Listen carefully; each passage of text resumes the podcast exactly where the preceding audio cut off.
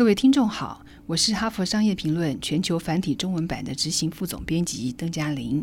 今天跟大家谈的主题是如何在一成不变中激发创意。还记得你第一天上班时的心情吗？刚到新公司，你会感到兴奋，与新的人碰面，学习新的技能，了解新的流程或者是产品。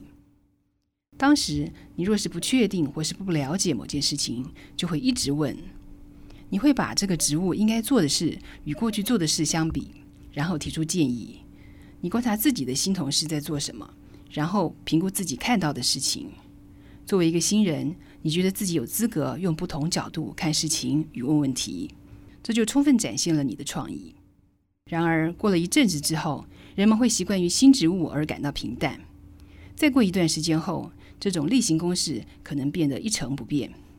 而处于一成不变状态的人，会培养出扼杀自己创意的习惯。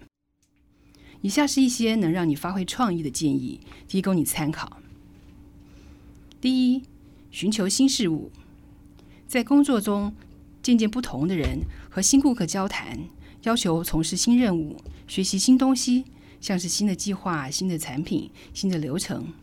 如果你每个月多做些新的事情，不只可以为自己的履历增添内容。也会让自己再度充满活力。第二，寻找交叉点，很多创意都发生在不同人和不同想法的交叉点。寻找所属部门和其他部门的交集处，他们做了哪些事情可以帮助你的部门，或是他们做了哪些事情会妨碍你们？自愿参加任何你能够加入的跨部门活动，无论是一日服务或是新的产品团队都可以。第三，化阻力为助力。还记得“需要是发明之母”这句话吗？这是真的。每个阻碍都是研究与分析的机会。首先选择自己可以改变的阻碍，然后就从这里着手，你会建立起解决问题高手的名声。第四，分享自己知道的事情。分享自己知道的事情是整理思绪的不二法门。无论是在网络上发表一些文章，或是在教育训练课程里担任导师。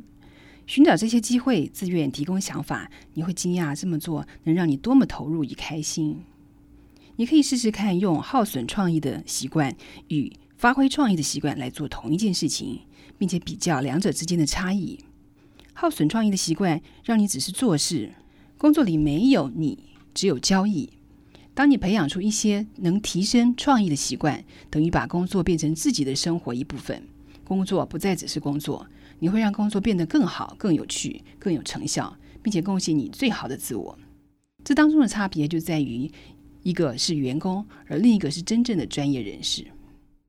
以上内容摘自《哈佛商业评论》全球繁体中文版，说明如何在一成不变中激发创意。